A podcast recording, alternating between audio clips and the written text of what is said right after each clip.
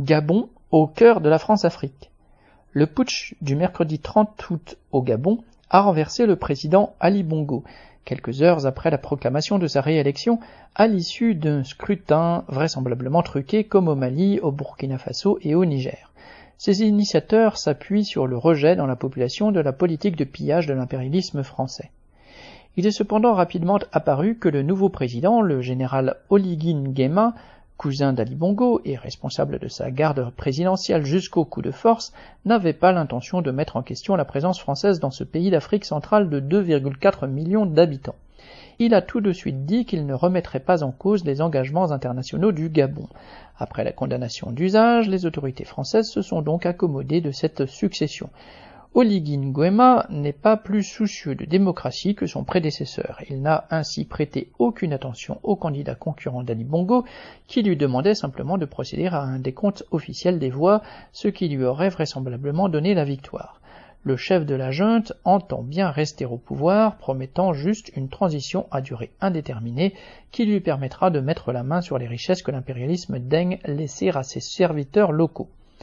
Pour 3 milliards de chiffres d'affaires en 2022, quelques 80 sociétés françaises sont présentes au Gabon, comme Air France, FAG Colas dans les travaux publics, Air Liquide pour le gaz industriel, CMA CGM dans le transport maritime, ainsi qu'un fonds d'investissement dans les infrastructures Meridiam.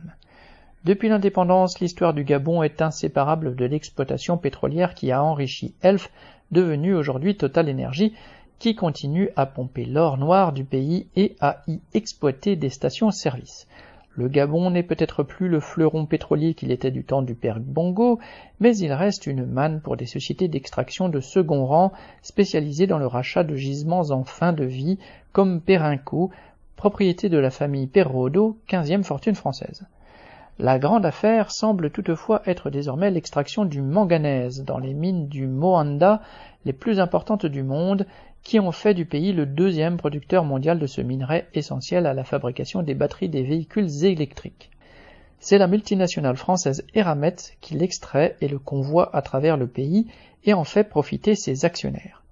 Citation La France-Afrique est morte depuis longtemps, fin de citation, vient de répéter Catherine Colonna, la ministre des Affaires étrangères le Gabon reste largement sous la coupe de grands groupes capitalistes français qui exploitent une population parmi les plus pauvres du monde. La présence permanente de quelques 400 soldats français au Gabon illustre la continuité de cette politique impérialiste.